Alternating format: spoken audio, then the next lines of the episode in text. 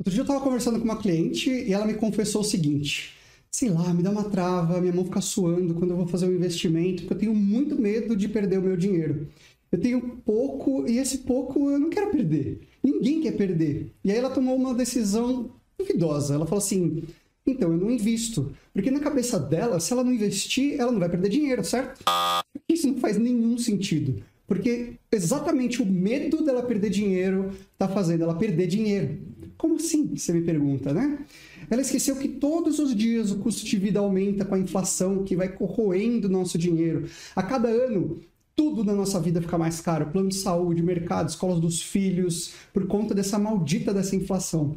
Só que sabe qual é a forma mais segura dela não perder dinheiro? É justamente investindo. Só que investir não é sair colocando seu dinheiro em qualquer coisa que você não entende por aí, né? porque aí você vai perder dinheiro mesmo. Né? Você precisa saber o que você está fazendo, conhecer os produtos e ter um plano do que fazer. Na próxima quinta-feira, às 8 horas da noite, eu vou fazer o meu workshop do investidor iniciante. Ele é um evento 100% online, gratuito para você participar. E você vai descobrir como investir sem medo, começando com pouco dinheiro, mesmo que não entenda nada do mercado financeiro. E para participar é muito fácil. É só você apertar no botão de Saiba Mais aqui embaixo desse vídeo e se cadastrar para assistir essa aula gratuita. Você já sentiu medo? Existem três principais motivos do porquê que as pessoas ainda não investem. 61% acha que não tem dinheiro suficiente para investir. 37% acha que não tem conhecimento suficiente para investir. Mas o mais assombroso, e aí já falando de medo aqui também, é o terceiro motivo. 30% das pessoas, ou seja, um terço das pessoas, não investem por medo de investir. Seja o medo de perder tudo que elas têm ou que elas colocaram naquele tipo de investimento, ou seja o medo de não ter controle sobre como que aquele investimento vai se comportar e como que aquilo vai acontecer. E aí elas tomam decisões que são horríveis para a vida financeira delas. Né? Então, ou elas deixam de investir, ou elas deixam o dinheiro parado na poupança ou até debaixo do colchão e algumas vezes, ou deixam que o gerente do banco faça os investimentos para você. E no episódio de hoje a gente vai entender primeiro por que, que sentir medo é bom, tá? E como que a gente faz para usar esse medo de investir para começar a turbinar a sua construção de riqueza. Tá? Seja muito bem-vindo, muito bem-vinda aqui ao podcast da Finanças para Dois. E é um lugar que eu trago de graça aquilo que as outras pessoas te cobram para ensinar.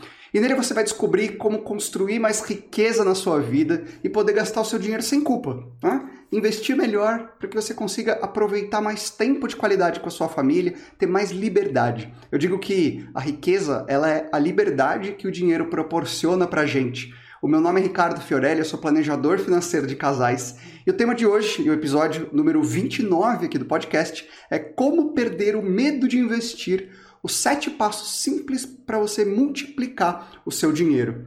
Então, fica comigo aqui até o final que você vai aprender o que, que precisa ser feito no estágio que você se encontra para você perder o medo de investir sem errar ou você começar a investir sem errar. E aprender a lidar com a ansiedade de não ver resultado. Às vezes demora um tempo para você começar a ver resultado nos seus investimentos. Tá? E no episódio de hoje a gente vai falar mais profundamente por que, que as pessoas não investem, o lado bom e o ruim desse medo, o que, que tem por trás desse medo de investir, os diferentes tipos de risco e como faz para a gente amenizar um pouquinho os impactos de cada um, os sete passos simples que eu uso para vencer o medo e investir com segurança e um bônus aqui que eu vou dar para vocês que é como lidar com a ansiedade de não ver retorno nos investimentos. E você pode acessar todos os links e informações úteis sobre esse episódio em finançaspara2.com barra 029. Muito legal, tá bastante animado. O assunto de hoje é muito legal, né? Porque é, esse começo de investir, às vezes é difícil a gente dar esse primeiro passo, né? Pra gente começar a investir, pra gente começar a construir riqueza. A gente, às vezes, não tem muita clareza do por onde começar, qual é o primeiro passo que a gente tem que dar, é, qual é o segundo passo, o que, que vem depois. Então, a gente vai falar tudo sobre isso nesse episódio. Né? Então, desde você começar a investir, começar a priorizar o seu dinheiro para que você consiga ter mais investimentos e construir mais riqueza na sua vida. Eu queria começar esse episódio contando uma história real. de um cliente que o medo fez ele juntar 25 mil reais em dois anos. E quem aqui não gostaria de ter essa regularidade e disciplina por dois anos de juntar mil reais por mês? Independente de qual que seja o motivo, isso parece ser uma notícia boa, né? Pois é, mas tudo estava na conta corrente.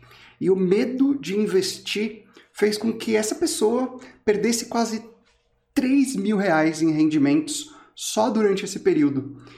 Ou seja, ele poderia ter 28 mil em dois anos e ele tinha 25 mil. Em 30 anos, a diferença seria entre ele ser um milionário ou ele juntar 240 mil.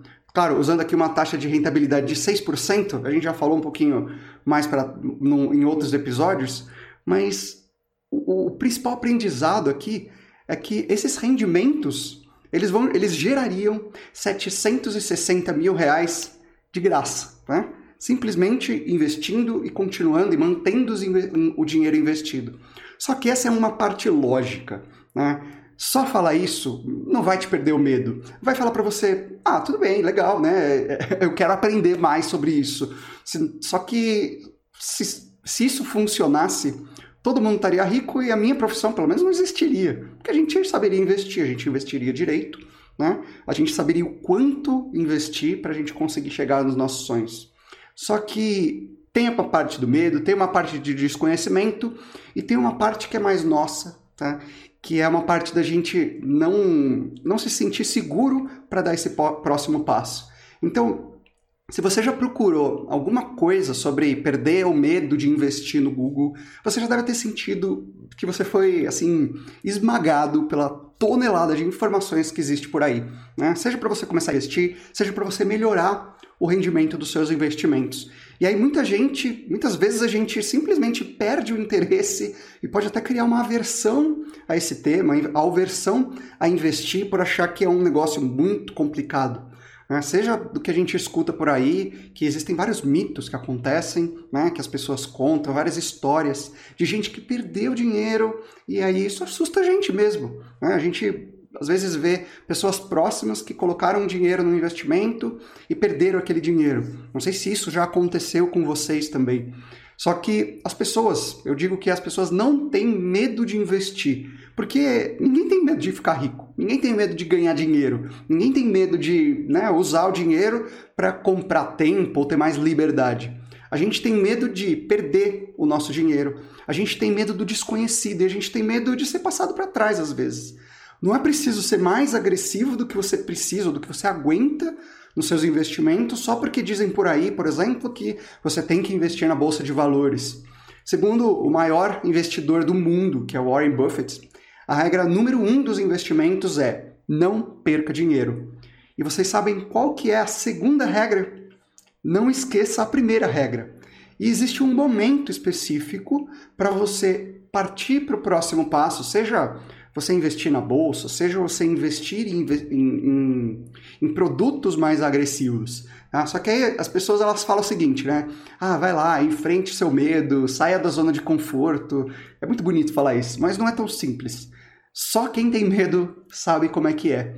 E eu vou ensinar uma forma de você investir sem sair da sua zona de conforto. Na verdade, quando você sai da sua zona de conforto, às vezes você ultrapassa isso e você vai para uma. Ao invés de você ir para uma zona de aprendizado, você pode ir para uma zona de desespero, zona do medo, que aí você trava. Tá? Então, a gente vai aprender como fazer isso de uma maneira que você aguente dar estes próximos passos. Tá? E o negócio é que existem algumas formas de investir sem sair dessa zona de conforto. Né? Porque assim, se a gente não investir nosso dinheiro, o esforço de poupança, ou seja, quanto dinheiro que a gente está colocando mais e todo mês e todo regularmente ali nos nossos investimentos, ele vai ser maior, tá? Então, e tá tudo bem. No começo, o, os nossos aportes e o quanto que a gente coloca de dinheiro é, é mais importante do que necessariamente qual que é o investimento que você está fazendo.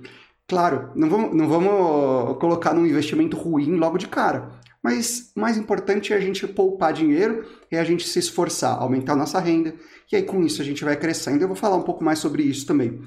E se vocês tiverem alguma pergunta, manda aqui no chat ou no, nos comentários aqui desse vídeo que eu, que eu vou responder. E é preciso entender que é investir.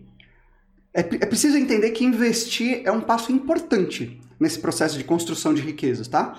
Então, assim, um dos nossos objetivos desse episódio é dar aquele, eu vou dizer, alento aqui também, né, para quem que ainda não consegue investir ou quem está no início, né, ou de alguma forma está sentindo algum desafio para você melhorar os seus investimentos, seja por qual for o motivo, seja medo ou seja desconhecimento, tá? Porque não é porque a gente tem medo de perder tudo ou de não ter controle sobre os investimentos que a gente não vai melhorar o nosso conhecimento, a gente não vai melhorar o quanto que a gente se sente seguro para dar esse próximo passo. Tá?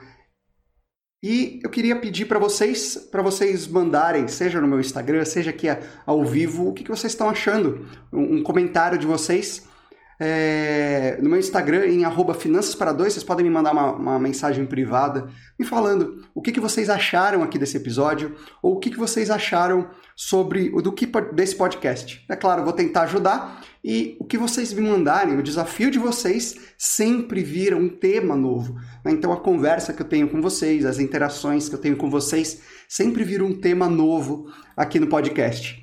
Por que, que as pessoas não investem? Tá? O principal ponto aqui é aquele velho dilema do, da, do ovo e da galinha. Né? Quem que vem primeiro? Ah, eu não tenho dinheiro para investir e aí por isso que eu não invisto. E eu não invisto porque eu não tenho dinheiro para investir.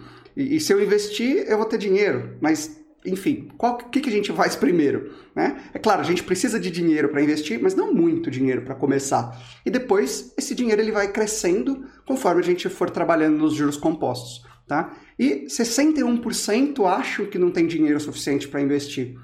Aqui eu preciso falar uma verdade, tá? Você não vai ficar rico investindo 10 reais, 100 reais por mês. Só que é uma questão de hábitos. Porque depois que você começa, seja começando com 100, seja começando com 10, com qualquer que for a quantia, você consegue, você consegue ver e tangibilizar melhor esses rendimentos que vão cair para você. No começo ele vai ser pequenininho, só que no final, como eu falei lá no, no, no, no exemplo daquele meu cliente, de, depois de muito tempo, esse negócio ele vai pode ser do investimento que você tem no final, três partes é o rendimento e um desculpa, três partes é o investimento e uma parte é o quanto você colocou de esforço, ou seja, no longo prazo, os rendimentos eles vão ser sem, é, vão ser muito melhores para você, tá? E aí, depois você pode até vi, virar isso uma renda, tá? Mas hoje a gente vai falar sobre os 30% que tem, que tem medo de investir. E aí eu preciso falar o que, que é esse medo, né? O, o, o que, que significa esse medo? Segundo a psicologia, medo é uma ansiedade que ela pode ser ou irracional ou ela pode ser fundamentada. Ou seja, medo é um sentimento de insegurança em relação a alguma coisa. Seja porque a gente. E aquele medo, ele pode ser alguma coisa que seja verdade ou não seja verdade. Tá? Tem uma música, quem gosta de sertanejo, tem uma música da Marília Mendonça que ela fala: é, Me apaixonei pelo que eu inventei de você. E com medo é a mesma coisa. Né? Eu tenho medo porque eu inventei aquele assunto. Às vezes a gente pode, pode até ter fundamento, mas quando não tem fundamento, é alguma coisa da nossa cabeça, é uma coisa que a gente inventou ou de riscos que estejam acontecendo que faz a gente travar, tá?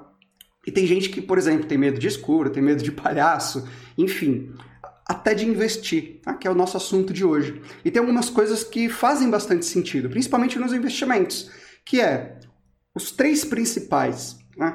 O medo de perder tudo, que aí é o calote, o nome técnico disso é risco de crédito. O medo de não ter controle sobre os investimentos, e aí o nome técnico disso é o risco de mercado, o risco sistemático e o risco não sistemático. Eu vou falar detalhes sobre cada um desses tipos de risco.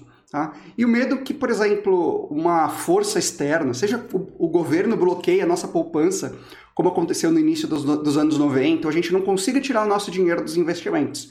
Que esse é chamado de é, risco de liquidez. Tá? E por que, que sentir medo é bom? Qual é o lado bom do medo? Tá? Primeiro que o medo ele é uma forma de proteção. A gente, quando a gente tem medo, acontece algumas reações químicas lá no nosso corpo que eu não entendo como é que funciona, mas eu sei que a gente faz, né, a adrenalina sobe e a gente faz a gente ficar em alerta. A gente presta mais atenção nas coisas e toma decisões que a gente precisa tomar para que a gente se sinta seguro, que a gente fique seguro. Nem que seja parar e não fazer nada. Tá? Então, esse é o lado bom do medo. Faz com que a gente esteja em alerta. Sabendo que eu tenho medo, a gente vai entender o que, que é esse medo e tentar entender. Agora a gente tem conhecimento, né? Lá na época das cavernas, aparecia um urso na nossa frente e a gente tinha que fazer alguma coisa. Né? É, agora a gente precisa, a gente pode estudar sobre um assunto, a gente pode entender sobre um assunto para conseguir investir melhor, que é o assunto que a gente está falando aqui hoje. Tá? E por que, que o medo é ruim? Por que, que sentir medo é ruim? Ou qual é o lado ruim de sentir medo? É que ele pode paralisar. A gente é, paralisar no sentido de que eu não vou fazer nada, né? ou eu vou me, me colocar dentro de uma bolha ou dentro de, um, de uma redoma ali para não me, me preocupar ou não é, arriscar mais do que eu aguento. Né? E aí as pessoas elas deixam de investir deixa o dinheiro parado debaixo do colchão, deixa na poupança mesmo, porque ali é o que conhece, acaba re aceitando recomendações do, do, gerente do banco. Não que isso seja ruim, eu falei um pouquinho sobre as recomendações do, do gerente do banco no episódio passado, mas a gente tem que entender que ele está lá para vender produtos daquela instituição financeira. E a gente usa isso aí, como usar isso a nosso favor, eu falei no episódio passado. E eu queria perguntar para você, por que, que você ainda não investe? Por que, que você ou por que, que você não melhora os seus investimentos? O que falta? Né? Eu digo que as pessoas elas é, elas têm medo de investir pelo desconhecimento, pelo medo de perder tudo, pelo medo do controle. Né? Mas como que a gente faz para vencer o medo de investir e começar a investir? Eu digo que investir é mais ou menos como você nadar. Então, eu não sei aqui quem sabe nadar, mas você não vai. Quem. É, existe uma frase que diz assim: qual que é a pessoa, o tipo de pessoa que menos vai morrer afogado no mar? É quem não sabe nadar. Porque se você não sabe nadar, você não vai no fundo. Né? Então você fica ali, água no umbigo, na cintura, no máximo, porque se acontecer qualquer coisa, você não sabe nadar, você vai se afogar. Então você não ultrapassa o seu limite de risco maior quando você for né, numa eu não vou nadar numa piscina de 5 metros de profundidade, porque eu não sei, se eu não sei nadar, né? eu vou ficar ali no rasinho, eu, vou, né, eu não vou deixar de entrar na água, mas não vou para o fundo, ou falando em termos de investimentos, eu não vou ser mais agressivo nos meus investimentos do que eu, do que eu aguento e do que eu entendo. Tá? E aí as pessoas falam, ah, saia da sua zona de conforto. Mas dá para você perder tudo, né? ou dá para você perder o medo de investir dentro da sua zona de conforto. Ah, eu vou falar um pouquinho sobre isso é, mais para frente quando eu estiver falando sobre os sete passos para você perder o medo de investir. Lembra daquele cliente que eu falei no início? Então, a solução que, que a gente encontrou foi ele colocando aos poucos. Primeiro, no começo na poupança mesmo, né? depois ele vai tirando um pouquinho, vai colocando num tesouro, vai colocando num outro tipo de investimento, mas para a gente conseguir entender como aquele negócio funciona. No começo, é mais importante o esforço de poupança. Ou seja, se ele colocar ali é, 10 mil reais, ele vai ter um rendimento de 100 reais por mês, é, 10 reais por mês, não é um negócio que vai fazer diferença no curto prazo. Tá? O mais importante é o quanto que você coloca de dinheiro ali naquele investimento. Tá? É, pense o seguinte, né? se você perder o dinheiro em algum investimento, pensa que é um custo de aprendizado. É como se você estivesse fazendo um curso de investimentos na prática. Quando eu comecei a investir, eu, eu recomendo muito que vocês façam isso, que eu chamo da regra do 1%. Eu já falei sobre isso no, no podcast. Você pegar 1% do seu patrimônio e você usar como um, um custo de aprendizado. Então, vamos investir, seja na bolsa, seja em Bitcoin, né? Claro, não vamos ser louco e fazer loucuras com, com o nosso dinheiro, mas com 1%, geralmente não vai fazer diferença nenhuma na sua vida. Tá? E aí você começa a investir, começa a entender melhor né, os diferentes tipos de investimento. E a principal dica que é coloque um investimento que você possa perder, né? ou coloque um valor que você possa perder, um valor que você se sinta confortável para você perder. Não que você vá perder, mas é um dinheiro, pense que é um dinheiro que é um custo de aprendizado. Bom, antes de eu falar os sete passos para você perder o medo de investir, eu vou passar rapidamente sobre alguns tipos de riscos diferentes que a gente corre quando a gente investe. Todo investimento tem risco, ou seja, não importa onde a gente coloque, a gente vai correr algum risco, até na poupança. A gente tem um risco da poupança, por exemplo, do banco que a gente deixou a nossa poupança quebrar. A gente tem o risco do. É pequeno, mas aconteceu no passado, do governo congelar a poupança. Hoje já é, é pequeno esse risco. Né? Ou o risco de você não ganhar da inflação. Tá? Mas eu vou falar mais do que isso. Eu vou falar como que você consegue mitigar, ou seja, diminuir o impacto de cada um desses riscos na sua carteira de investimentos. Tá? Isso é importante porque o primeiro passo do SET é justamente você entender no que está baseado o seu medo. E assim, nos investimentos, não dá para a gente evitar o risco, ele está presente em tudo, todos os lugares. Né?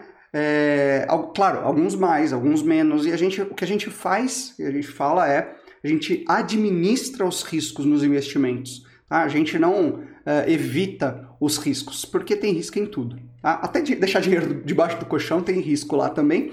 E eu já peguei clientes que perderam assim é, muito dinheiro porque deixava não debaixo do colchão, mas dentro de uma caixa de sapato. Tá? E aí entraram alguns ladrões e roubaram aquele dinheiro. Também existe esse risco. Né? E eu vou falar que existem duas categorias de risco, quatro tipos de riscos principais, tá? Os nomes eles são assustadores, mas ele é bem fácil de entender, tá? Primeiro, a primeira categoria, as duas categorias são o risco sistemático e o risco não sistemático. O risco sistemático, ele afeta o mercado como um todo. Pensa que ele é do sistema, né? É um risco de confiança que a gente tem naquele tipo de mercado. O exemplo mais atual de risco sistemático é o coronavírus, né? Porque ele afetou todas as empresas, todas as a vida do mundo inteiro, né? É, mas qualquer evento grandioso, né, pode ser um risco sistemático. Por exemplo, a eleição dos Estados Unidos, agora que está acontecendo entre o, o, o Trump e o, e o, Biden, né? Biden, não sei como é que pronuncia, mas você consegue entender que afetar é, pode ser para o bom, né? ou seja, o coronavírus, ele, por exemplo, ele pode afetar para o bem ou para o mal as coisas que vão acontecendo, né? E essas coisas vão acontecendo com um efeito dominó, uma coisa leva para outra, né? Ou bola de neve. E por que bom e por que mal? Né? Pô, coronavírus né? matando tanta gente, falando de investimentos, né? A gente pode aproveitar uma queda no mercado, se a gente tem dinheiro em caixa, por exemplo, para comprar boas empresas que vão fazer ela subir, seja no curto prazo ou seja no longo prazo. A gente sempre investe pensando no longo prazo, sempre pensando nos nossos objetivos. Mas em alguns momentos, em alguns riscos sistemáticos, essa bolsa cai ou uma crise que acontece, a gente consegue aproveitar o nosso dinheiro que a gente tem em caixa para conseguir aproveitar essa, essa queda, seja da bolsa, seja dos investimentos, seja para eu, por exemplo, fui demitido e tinha um dinheiro guardado, usei para criar um negócio, né? enfim, tem várias formas de você aproveitar os riscos sistemáticos quando ocorre uma crise ou uma queda em alguma um, nos seus investimentos, tá? Mas a principal característica de um risco sistemático é que ele não é diversificável. Ou seja, você vai correr, vai acontecer com você e ele vai te afetar. Tá?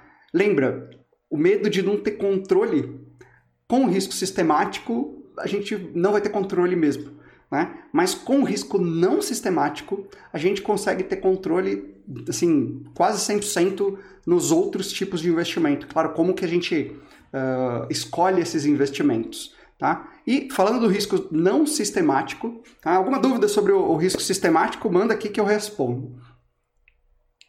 E falando sobre o risco não sistemático, ele afeta seja um setor, uma empresa, Tá? É ou a sua carteira, né? Algumas é, é, é, afeta menos, né? não afeta o, o, Brasil, não afeta o mercado como um todo, mas afeta uma pequena parte. Tá? E é mais fácil de lidar. É você aumentar ou diminuir aquela categoria de risco né? É, do que a gente do que a gente está investindo. Né? A gente está tá mais ou menos 100% na mão do investidor. E a melhor forma de você correr menos riscos não sistemáticos é diversificar. O que, que, significa isso? É colocar, não colocar todos os ovos na mesma cesta. É você colocar uma parte em renda fixa, uma parte em renda variável. Dentro da parte de renda fixa, como o Edvanil falou, uh, tesouro IPCA, um tesouro pré-fixado, um tesouro Selic, né? uma parte em cada coisa. Uh, investimentos no Brasil, investimentos fora do Brasil. Então, dá para você diversificar de uma forma boa, sem precisar. O que eu ensino é sem precisar ficar vendo notícias, lendo relatórios, né, de uma forma passiva, tá? Que você não precise.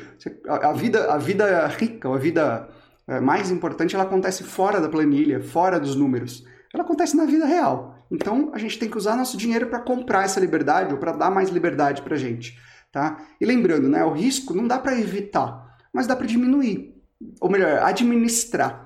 Tá? Vamos supor, por exemplo, que você seja dono de uma, de uma loja de sapatos. Tá? Um exemplo de um risco não sistemático. Você é dono de uma loja de sapato e a borracha na sola do sapato ficou mais cara ali. A mercadoria que você vai comprar ficou mais cara, você teve que aumentar o preço e aí com isso suas vendas diminuíram.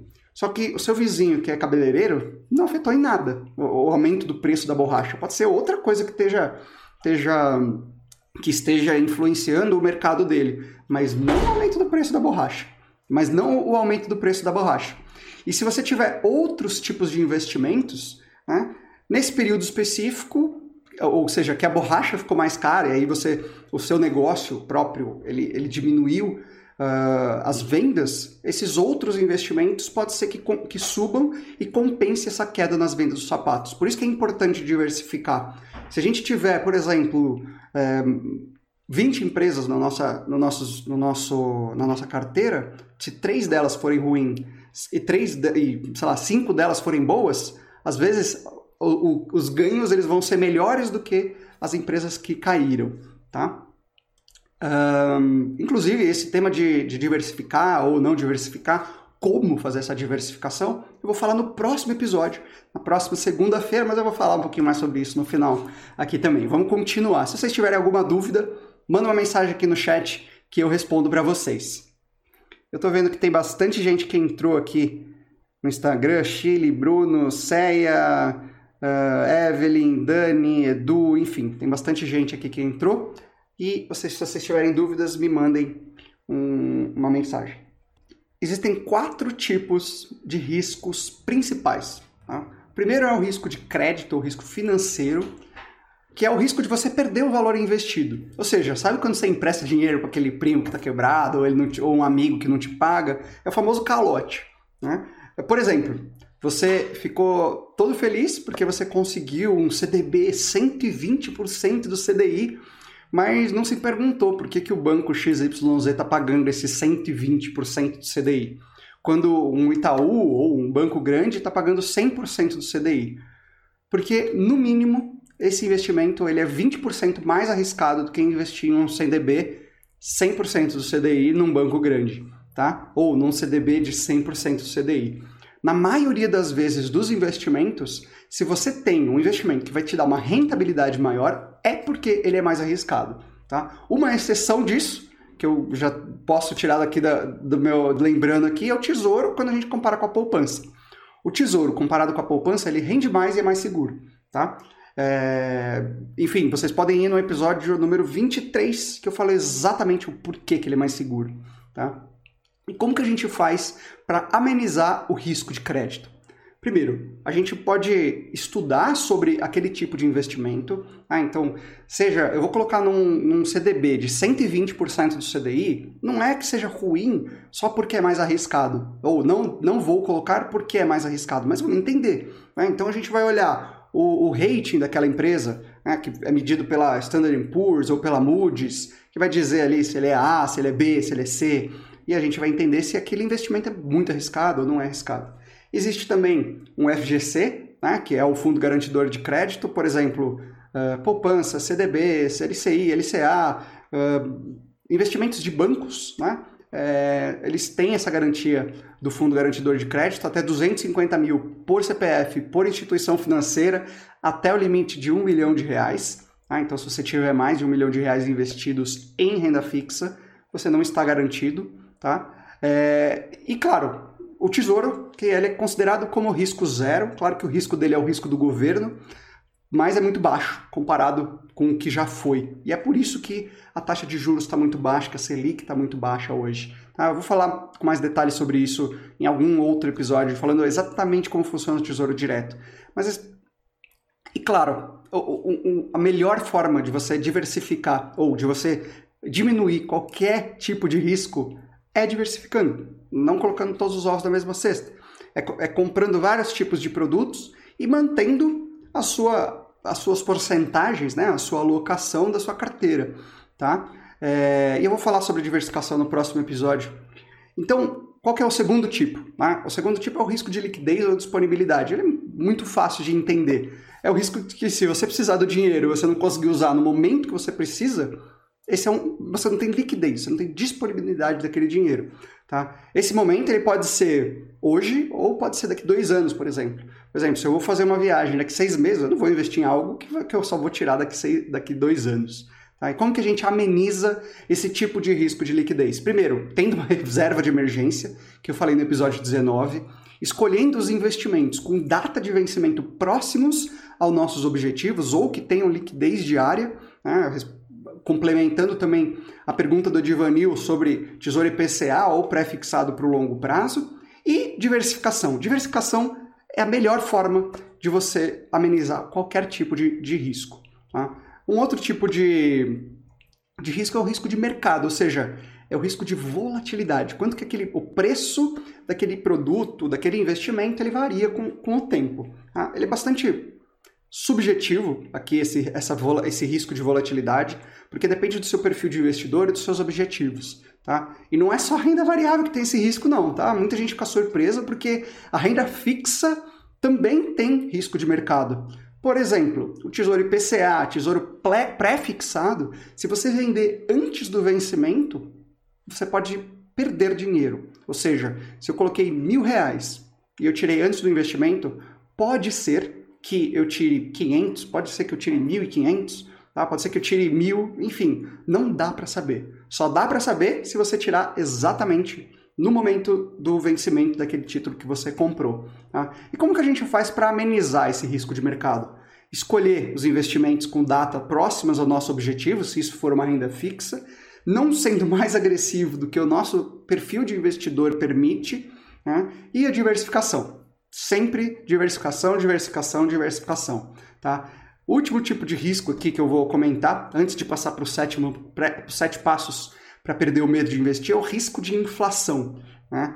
É, e esse, talvez ele não seja um, um, dos tipos mais visíveis de riscos, mas é principalmente porque ele afeta os investimentos no longo prazo. Né? Ou seja, a gente coloca o nosso dinheiro, a gente só vai ver esse tipo de risco lá daqui 10 anos, 20 anos. Tá? No curto prazo, a inflação ela não, não tem um valor muito percebido quando a gente está falando de investimentos. Quando a gente está falando de compras no supermercado, isso tem assim né, um impacto muito grande. A gente vê o preço do arroz que subiu, o preço do feijão, do tomate. Né? Cada, cada hora acontece alguma coisa que o preço de alguma coisa sobe.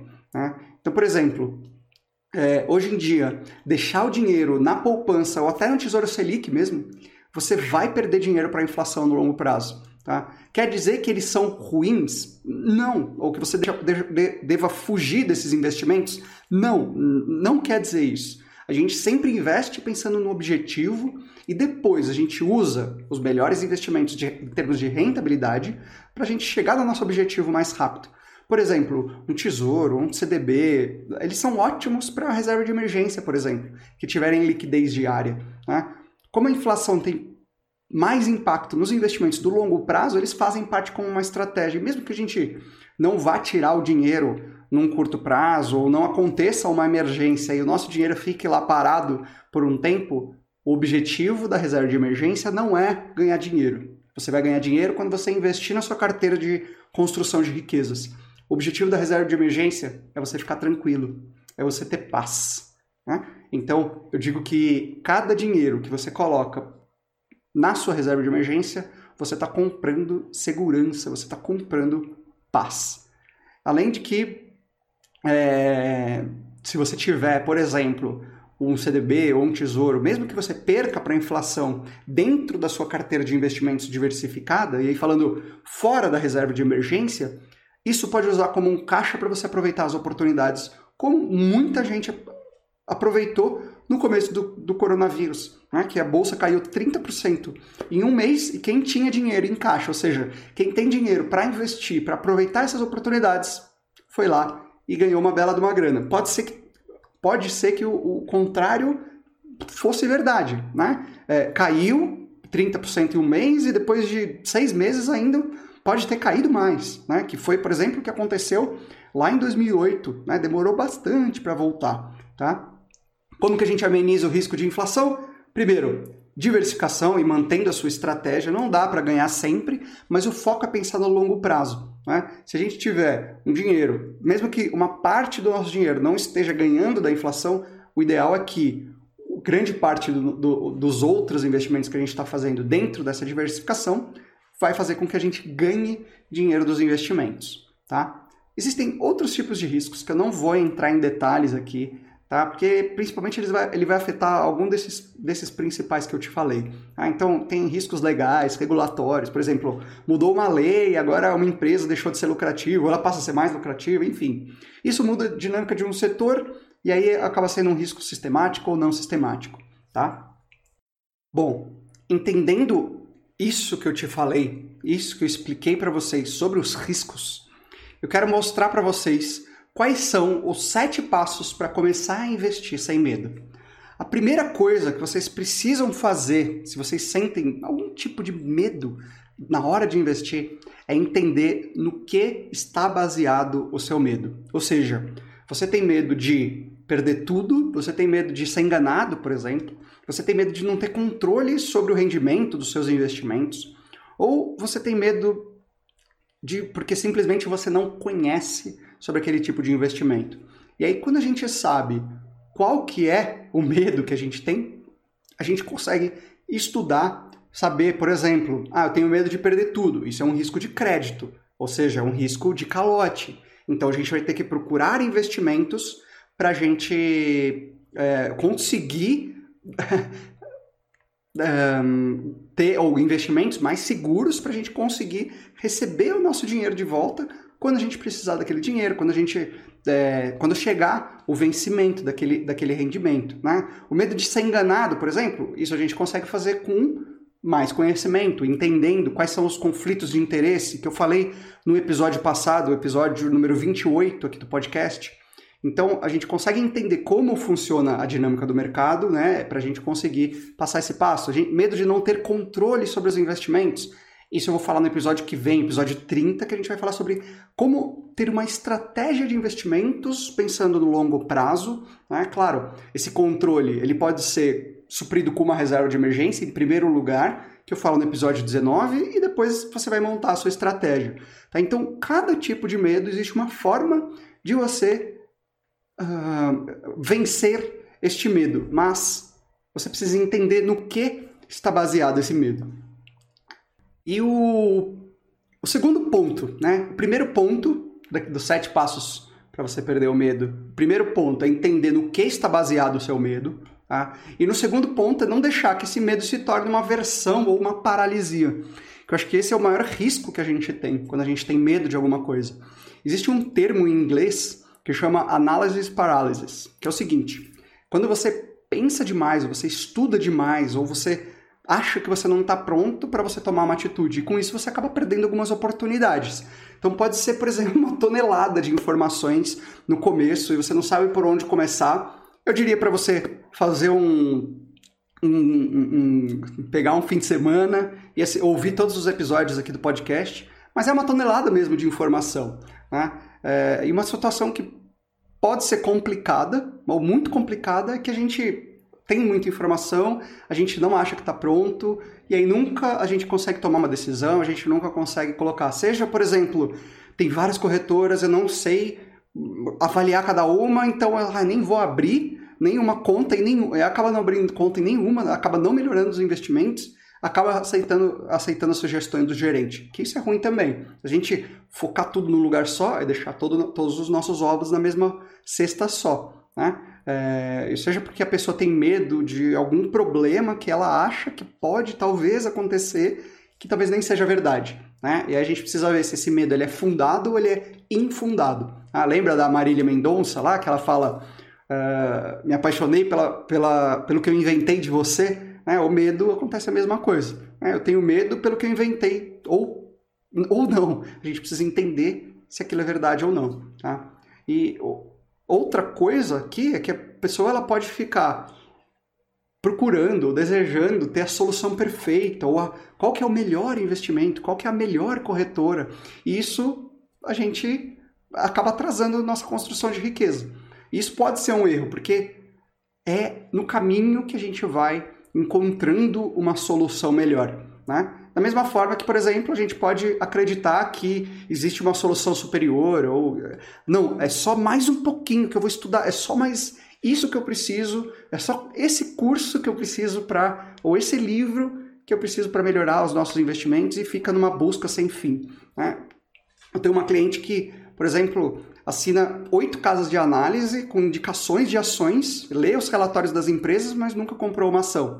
A gente precisa trabalhar esse, essa ação, essa praticar. Né? É usar o dinheiro, por exemplo, que eu posso perder como um custo de aprendizado, não só pagar é, seja para ter alguma recomendação de, alguma, de algum investimento, mas pagar para ver também, pagar para ir lá, por exemplo, ah, não, é, não tenho dinheiro para comprar um curso, mas o curso poderia me dar o, o conhecimento, né? Nunca comprei, ou comprei e nunca vi, então a gente pode é, usar isso né, para conseguir dar esse passo. Um dos pilares da metodologia que eu ensino é ação. Então, eu sempre. Os, os, os conteúdos que eu trago, uh, os, os, cursos, a mentoria, é, é, muito prática, né? Eu sempre passo exercícios para que a pessoa vá dando um passo de cada vez e consiga melhorar cada vez mais.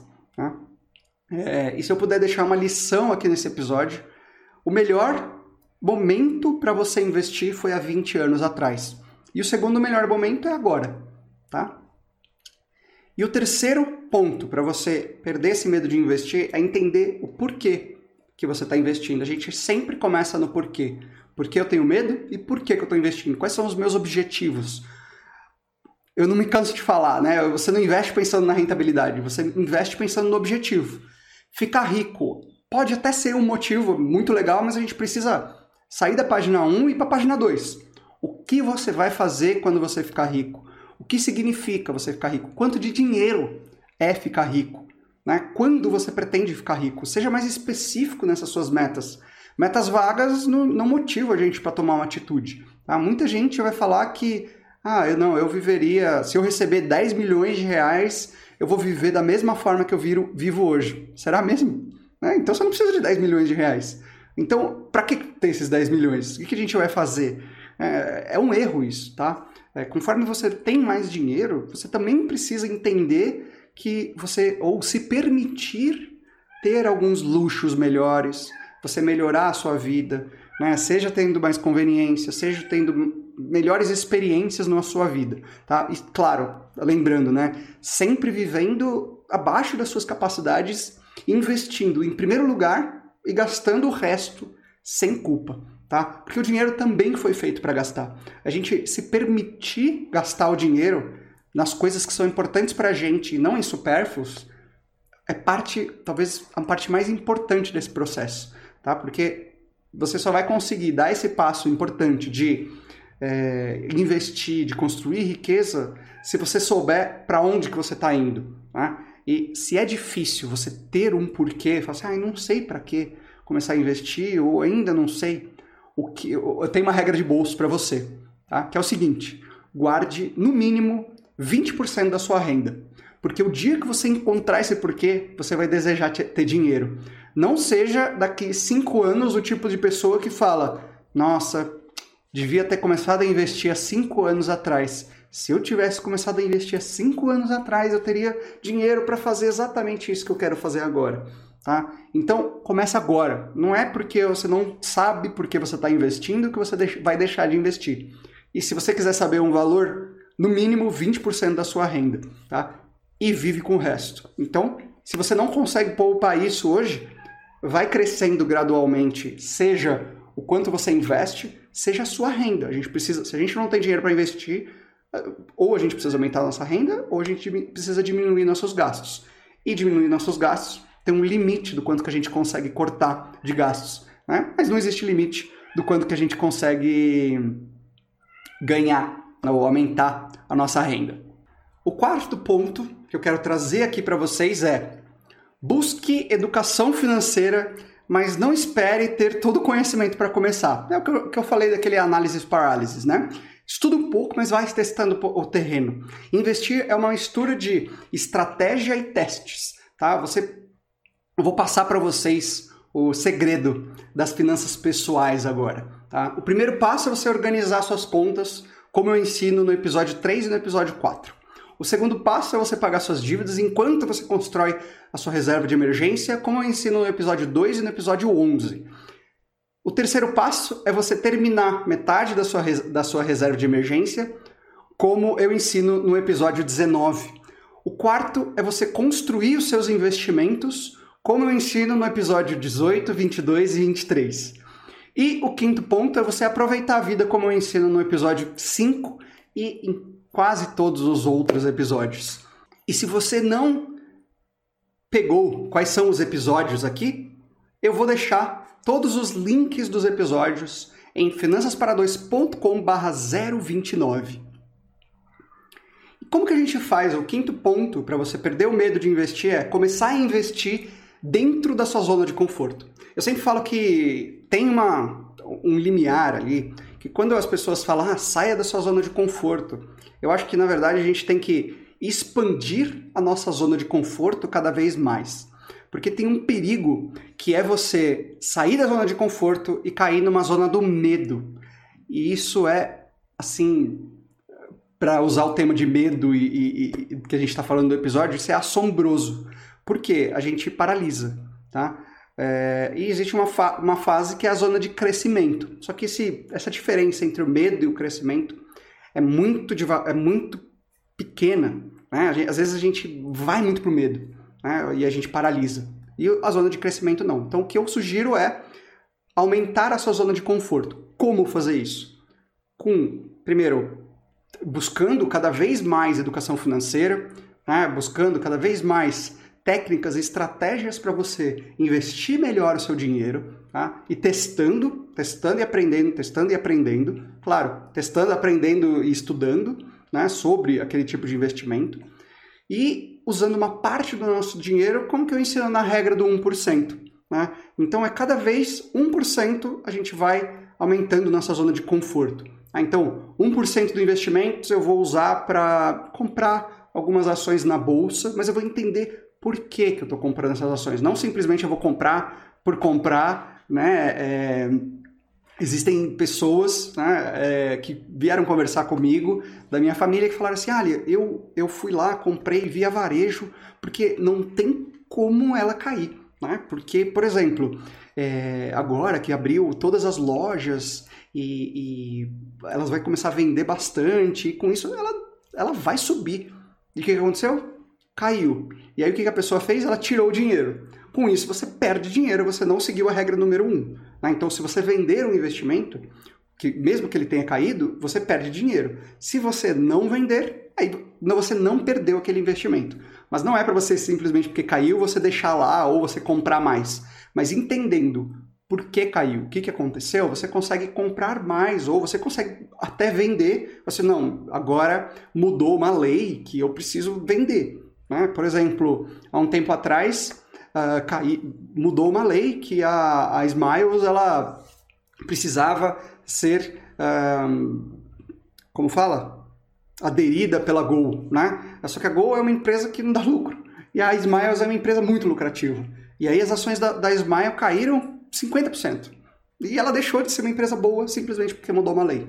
Então você precisa entender por que caiu. Se você não tivesse entendendo, não entendido o que aconteceu, você vai comprar mais porque caiu e aí é, você vai perder dinheiro, tá? Porque agora ela está num outro patamar, tá? E a mesma coisa acontece se subir também.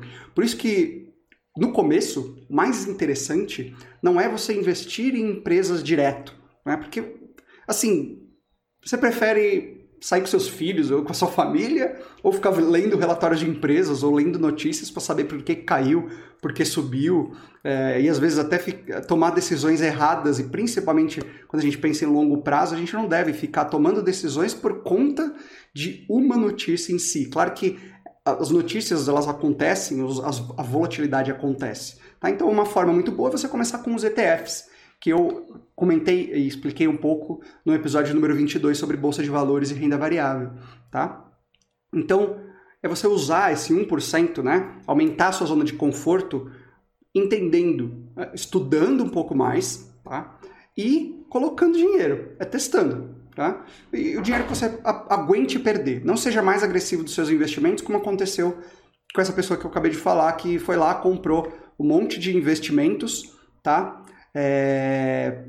Ou comprou um investimento só porque fez uma aposta. Aí não, não, é, não, não é investimento. Aí aposta é loteria. Tá? Se você entrar na bolsa é loteria, se você pensar em termos de um mês, tá? Eu sempre falo que tudo que acontece em um ano para trás ou um ano para frente em bolsa de valores, não dá para saber por que, que aconteceu ou é simplesmente um, um, uma volatilidade ali, né? É um, uma, é, não dá para não dá para você prever o que, aconteceu, tá? Ou o que vai acontecer no próximo ano ou, ou nos próximos dois anos.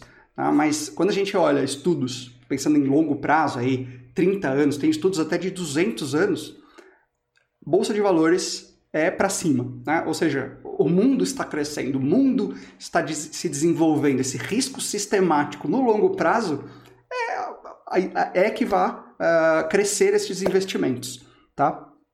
É, e para começar, você também você não vai entender só como funciona um tipo de investimento, você precisa se conhecer. Falando de medo, né, falando de uh, volatilidade, a gente precisa se conhecer para entender até que ponto eu aguento uma volatilidade. Né?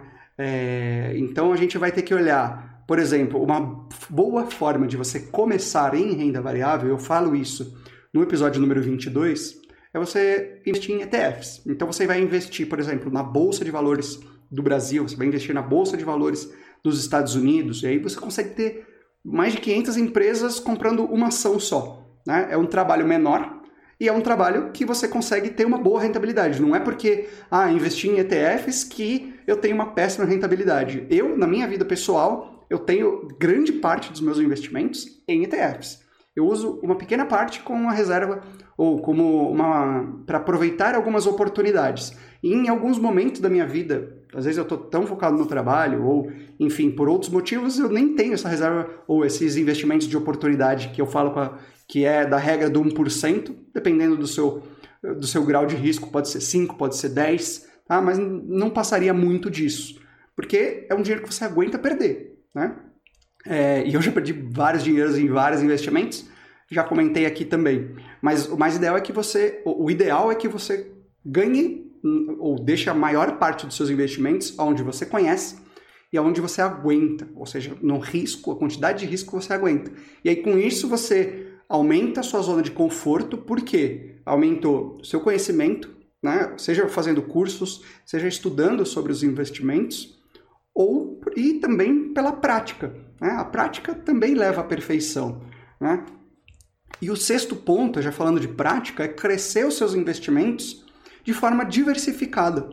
É a melhor forma de você administrar todos os riscos possíveis e imagináveis que você possa, que você possa encontrar. Tá? É, é, porque se a gente colocar tudo num investimento só, como aconteceu no caso, no caso que eu acabei de comprar, de falar, comprou tudo em via varejo e não diversificou, perdeu dinheiro. E aí tirou o dinheiro e ainda, nossa, tomou todas as decisões erradas, né? Pensando em curto prazo. Se você tem um dinheiro que você vai precisar no curto prazo, bolsa de valores não é para você. Aí você vai deixar que seja na poupança, porque pelo menos você vai ter, quando você precisar daquele dinheiro ou tirar aquele dinheiro, você vai ter mais do que você colocou, né? É, e você vai conseguir tirar a qualquer momento. Então a gente precisa alinhar os nossos objetivos para os nossos para a rentabilidade que a gente quer ter, né? ou para o investimento que a gente está fazendo. E crescendo esses investimentos de forma diversificada, eu vou falar exatamente como que funciona a construção de uma carteira diversificada no próximo episódio, tá? É, você consegue ter o melhor dos mundos e eu falo que é uma carteira anti-crise. Por quê? Nas crises ela vai cair menos e quando subir ela vai subir mais. Né? Eu mostro com alguns estudos, e existem estudos não só, não estou falando só da minha carteira, eu tenho uma aula, que é a aula inaugural, que eu deixo gratuita do meu, do meu curso Riqueza 2, que vocês podem acessar em finançaspara2.com.br riqueza, e lá você vai descobrir como gastar dinheiro sem culpa e investir como um milionário já no próximo mês, no tempo de fazer uma pipoca e assistir um filme por semana, tá? É, eu deixo ela gratuita para vocês conhecerem. Claro, tem aqui no meu podcast você conhecer um pouco da minha didática, do meu conhecimento e testar o meu conhecimento com as perguntas que eu já vi aqui é, para responder para vocês e vocês conseguem entender como que funciona a minha metodologia de ensino e como que, como que eu trago isso para vocês também, como que vocês podem, acho que o mais importante não é nem como eu trago, é como que vocês podem aplicar essa mesma metodologia para vocês. E lá eu mostro algumas informações mais sensíveis de resultados de carteira, das, da minha carteira, enfim. Tá? É, mas o que eu trago e o que eu, o que eu ensino não, não foi tirado da minha cartola, né? É, ou não é um passo de mágica. São estudos científicos que mostram quais, quais são as melhores formas de você uh, diversificar os seus investimentos. O que eu ensino é, é a mesma estratégia que um fundo de investimentos faz para investir, que é o que, por exemplo, um banco usa para investir. Né? Não estou falando o, o, gerente do seu banco, eu estou falando o banco. E os bancos ganham dinheiro. Tá? Então, assim, as formas de você investir diversificada, que eu vou falar no próximo episódio, é, uma, eu diria, uma forma para você montar uma carteira anticrise, a melhor forma de investir. E se vocês querem participar ao vivo aqui desse, desse podcast, é só ir em finançaspara2.com aulas que eu mando, seja as gravações ou também é, o link atualizado de quando que vai ser, vai ser as, as aulas e as próximas aulas, às vezes as aulas bônus também que eu dou ao vivo para vocês. E o último ponto, antes de eu falar, é, eu vou, vou falar o último ponto e depois como lidar com a ansiedade de não ver retorno nos investimentos. Tá? Mas o último ponto, o sétimo ponto aqui que eu quero trazer para vocês é aproveite a sua riqueza com gasto sem culpa. Eu sempre falo que gasto sem culpa é como se fosse uma recompensa do seu esforço, da sua disciplina. É o que vai dar mais sentido para a nossa vida. A vida rica, de verdade, ela acontece fora da planilha, fora dos estudos, fora dos balanços de empresa, fora das corretoras. A gente usa a riqueza que a gente constrói aí, falando de riquezas financeiras, para a gente poder comprar a liberdade que o dinheiro proporciona para a gente. E é bom a gente gastar nas coisas que são importantes para a gente. Né? E saber, claro, que a gente está poupando. Porque se a gente gastar, mesmo que seja nas coisas importantes, a gente acaba sentindo uma culpa. Né? Então, o que eu ensino é você gastar sem culpa, né? porque muita gente ensina como economizar, como cortar gastos. E eu não ensino isso. Uh, ensino uma parte, mas o que eu mais ensino é como você tem um pensamento de abundância. Né? Você conseguir usar o seu dinheiro para crescer, seja na sua vida, melhorar o seu, a sua, sua qualidade de vida, uh, você gastar melhor o seu dinheiro. Pouca gente fala sobre gastar dinheiro, pouca gente ensina sobre gastar dinheiro. Assim, 100% das pessoas eu consigo olhar para a planilha de, de orçamento ou olhar para os gastos dela e falar: você precisa gastar mais neste item, né? Mas cortar, aí não dá para a gente falar tá? Porque existe um limite do quanto que a gente consegue cortar. Né? Tem uma hora que não dá mais, a gente precisa gastar em alguma coisa, tá?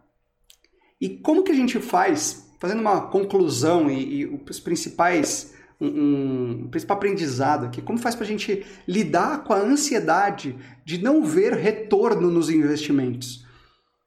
No curto prazo, o mais importante é você ter o esforço de poupança.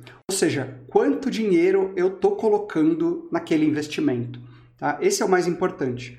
Depois, a gente ter objetivos claros do onde a gente quer chegar. E se a gente não tem esses objetivos ainda, uma regra de bolso que eu recomendo muito é pelo menos 20% dos seus do seu, da sua renda você vai guardar. Ou seja, você vai investir, você vai deixar ele lá para você usar. Porque você não quer ser o tipo de pessoa daqui a cinco anos que vai falar: nossa, devia ter começado a investir há cinco anos atrás. Tá?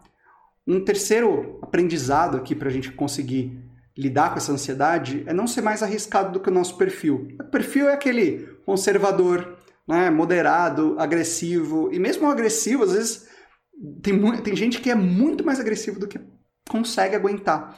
E aí a gente acaba fazendo besteira. Seja vendendo um investimento bom num, num, prazo ruim, ou seja, ah, porque caiu no curto prazo, mas ele, ele ainda é um bom investimento. Em vez da gente comprar mais, a gente vende, ou em vez da gente vender, a gente compra mais. Enfim, a gente acaba sendo, fazendo besteira porque a gente está sendo mais arriscado. Tá? E se a gente tem essa ansiedade, fala assim, nossa, não estou vendo retorno, não estou vendo retorno, não estou vendo retorno, provavelmente você está mais arriscado do que o seu perfil, né? Ou, e aí, como que a gente consegue diminuir isso? Ou a gente traz para investimentos mais conservadores, ou a gente aumenta o nosso conhecimento. Porque quando a gente aumenta o nosso conhecimento, a gente entende melhor sobre aquele assunto e as coisas ficam mais claras, sem cair naquela naquele problema do análisis paralysis, né? Da gente ficar analisando ou vendo muita coisa e não tomando atitude, tá? E, assim, o principal ensinamento que eu quero deixar aqui para vocês nessa live, antes de agradecer para todo mundo que participou, teve muita interação no chat, foi muito legal a live de hoje. Eu adoro quando tem essas interações. Uh, é não ser ganancioso, é não querer retornos rápidos com investimento, porque o melhor jeito de você ficar rico é devagar. É colocando mês a mês, né? E bons investimentos de uma forma diversificada. Tá? Esse assunto ele pode ser novo para você, ter gerado muitas dúvidas. Se você está ao vivo, manda, uma, manda no chat aqui, eu vi que tem algumas, algumas perguntas que eu já vou responder. E se você está ouvindo esse podcast, me manda uma mensagem lá no Instagram, em finanças para dois. Eu vou adorar poder conversar e compartilhar essas experiências com vocês. Às vezes eu recebo assim, mensagens muito legais de pessoas que seja motivaram o parceiro para começar a investir, seja porque começaram ou deram algum passo e aí vem compartilhar. Isso é muito legal. Tá? E manda no chat aqui ou nos comentários desse vídeo uh, o que você achou desse episódio. A Lívia falou aqui, né? Quero tomar atitude. Ai que medo. Acho que esse episódio resumiu um pouquinho sobre o medo, sobre como que você consegue tomar melhores atitudes quando você tem mais conhecimento, né? É, quando você tem mais conhecimento, você toma melhor, tende a tomar melhores atitudes. E quando você consegue é, tomar melhores atitudes, você acaba sendo mais feliz também, né? Porque você consegue priorizar o que é mais importante para você. Você quer aprender uma estratégia de investimentos que vai ser responsável por 91% da sua rentabilidade? No próximo episódio, eu vou falar tudo sobre a alocação de ativos e como usar essa estratégia para você multiplicar o seu patrimônio com mais segurança. Então, se você quer aprender como montar uma carteira anticrise, é só você estar tá aqui comigo na semana que vem para a nossa conversa. É, para assistir é muito fácil, é só você tocar aqui no link embaixo, na descrição desse vídeo. E você vai receber, deixar o seu contato para você receber todas as informações no seu e-mail. Você pode ir também em finançaspara2.com/aulas e lá você vai fazer seu cadastro e receber todas as suas todas as informações gratuitamente no seu e-mail. E se você ainda não fez isso, eu queria fazer um convite para você, que é você se inscrever nesse podcast na plataforma que você preferir.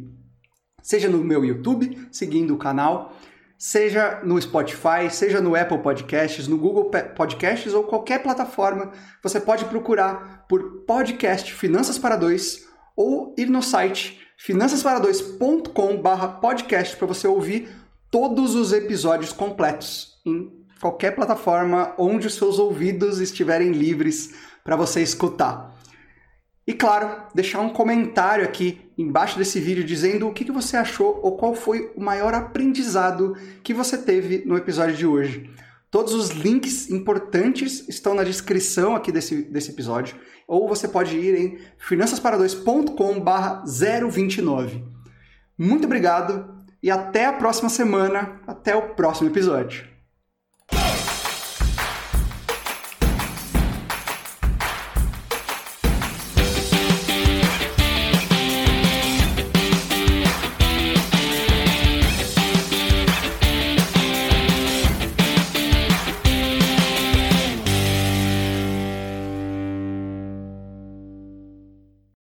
São os três passos para você começar a investir e parar de ficar perdendo dinheiro na poupança?